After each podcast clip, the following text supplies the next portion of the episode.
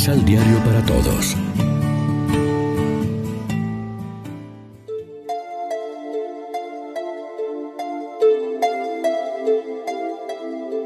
Primera lectura. El pueblo de Judá es deportado a su tierra. Del segundo libro de los Reyes.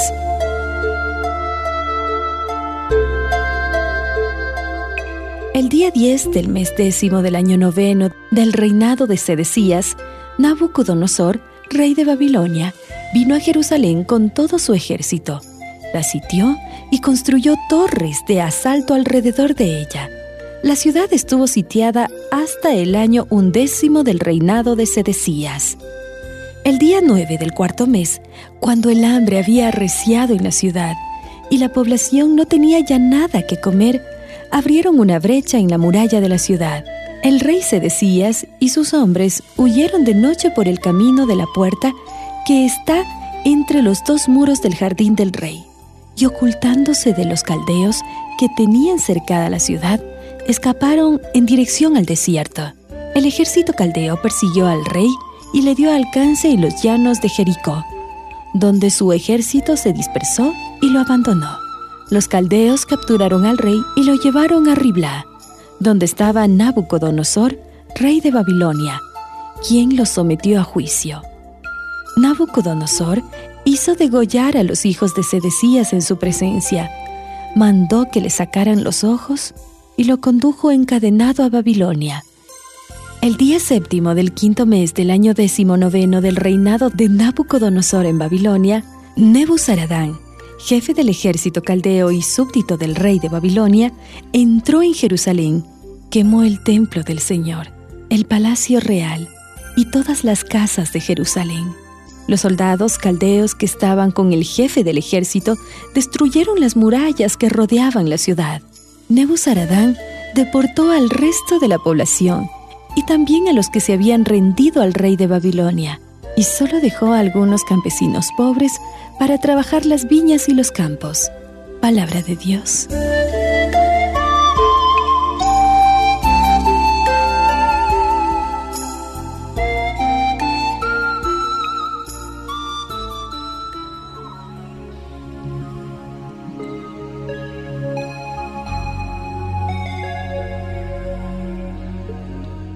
Salmo responsorial del Salmo 136. Tu recuerdo, Señor, es mi alegría. Tu, recuerdo, Señor, es mi alegría. Junto a los ríos de Babilonia nos sentábamos a llorar de nostalgia. De los sauces que estaban en la orilla colgamos nuestras arpas. Tu, recuerdo, Señor, es mi alegría. Aquellos que cautivos nos tenían pidieron que cantáramos. Decían los opresores, algún cantar de Sión, alegres cántenos. Tu recuerdo, Señor, es mi alegría. Pero, ¿cómo podríamos cantar un himno al Señor en tierra extraña? Que la mano derecha se me seque si de ti, Jerusalén, yo me olvidara. Tu, recuerdo, Señor, es mi alegría. Que se me pegue al paladar la lengua, Jerusalén, si no te recordara. O si fuera de ti, alguna otra alegría yo buscara. Tu, recuerdo, Señor, es mi alegría.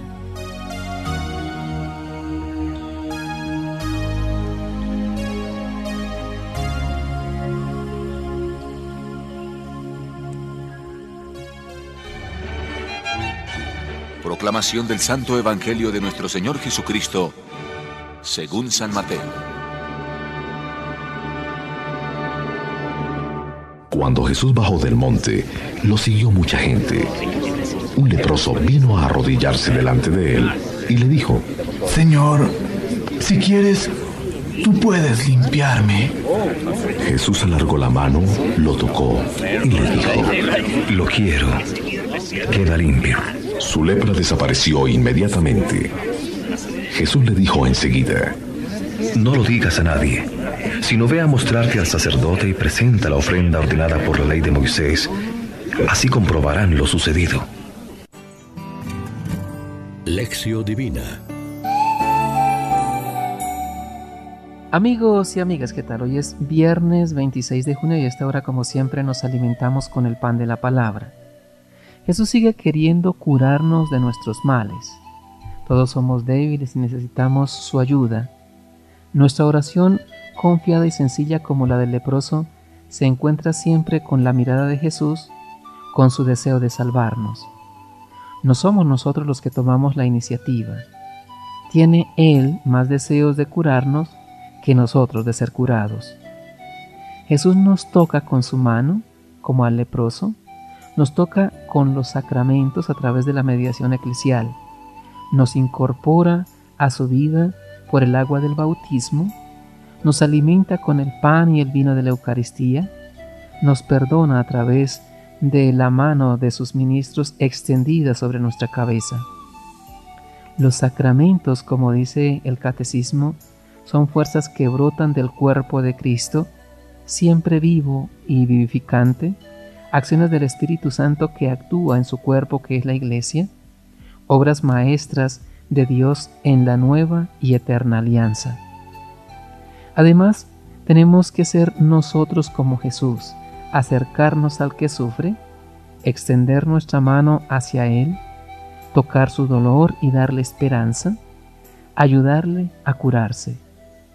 Somos buenos seguidores de Jesús si, como Él, salimos al encuentro del que sufre y hacemos todo lo posible por ayudarle. Reflexionemos. Tenemos la convicción de que el hombre que cumple la voluntad de Dios es el auténticamente feliz porque pone a Dios en el centro de su existencia.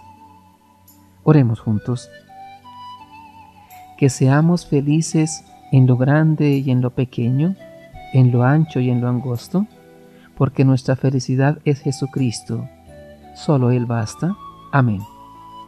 María, Reina de los Apóstoles, ruega por nosotros.